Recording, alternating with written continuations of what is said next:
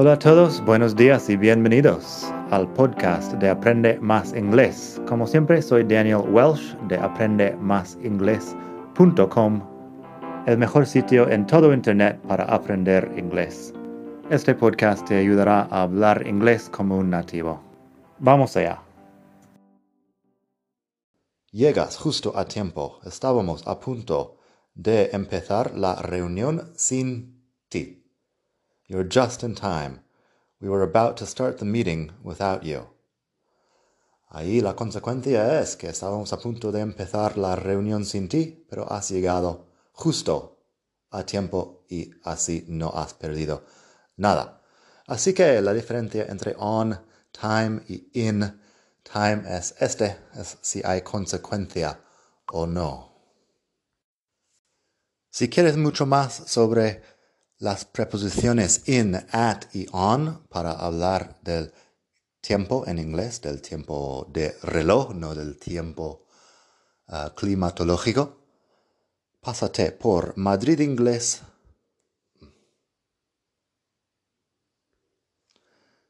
Si quieres descubrir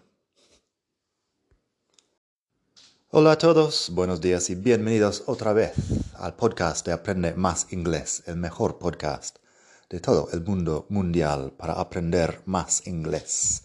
Hoy vamos a hablar de dos expresiones comunes en inglés, on time y in time.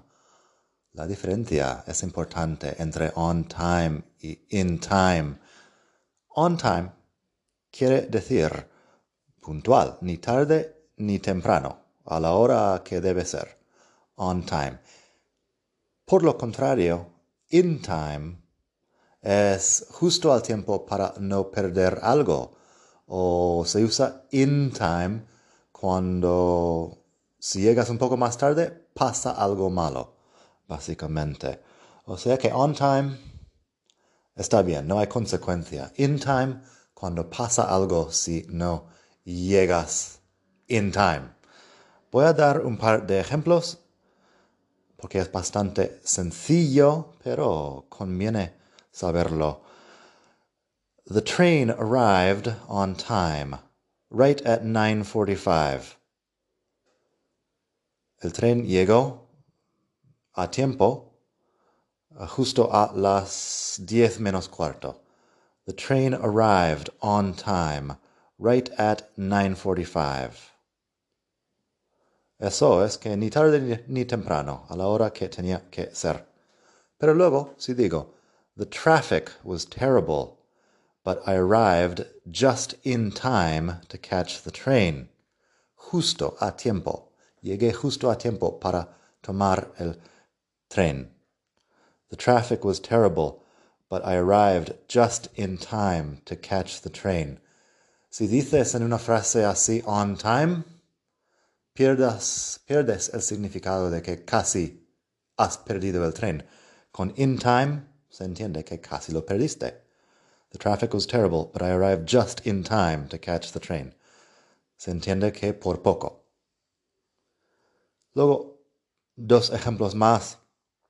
He got to the meeting on time. Eso, llegó a tiempo, ni tarde ni temprano. He got to the meeting on time. Ahí no se entiende que hay consecuencia para eso, pero si digo, You're just in time. We were about to start the meeting without you. Eso sí, tiene consecuencia y estás justo a tiempo. Si quieres mucho más sobre in, at y on, las preposiciones en inglés, pásate por aprendemasingles.com barra 51, el número 51, porque estamos al capítulo 51 del podcast. Ahí tienes un artículo un poco más largo que explica varios usos de in, at y on. Pondré estos ejemplos hacia el final del artículo para que puedas leer también las frases que has escuchado hoy. Nada más, espero que pases un gran día. Hasta la próxima. Bye.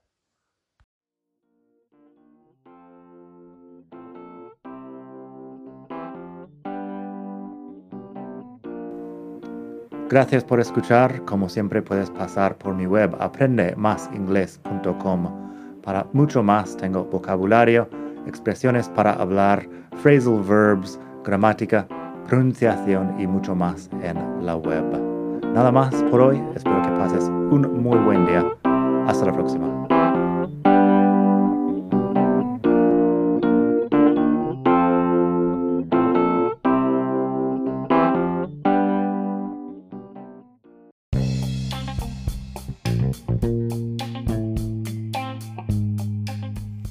Hola de nuevo. Antes de terminar quería pedirte un pequeño favor. Si te gusta este podcast, puedes suscribirte en Apple Podcasts o bien en Spotify. Hay también la posibilidad de hacer una reseña ahí en Apple si estás escuchando eso en el iPhone. Y estas cosas ayudan mucho a dar visibilidad al podcast. Si quieres ver más sitios donde escuchar, los tienes en madridingles.net barra podcast. Eso te lleva a la página donde ves todas las aplicaciones que puedes usar para escuchar. Y también tengo un canal en YouTube que lo puedes ver en madridingles.net barra YouTube. Eso te llevará directamente al canal donde puedes suscribirte y ver todos los vídeos que hago sobre muchos temas. Nada más por hoy, espero que pases un muy buen día, aprende mucho y hasta la próxima. Bye.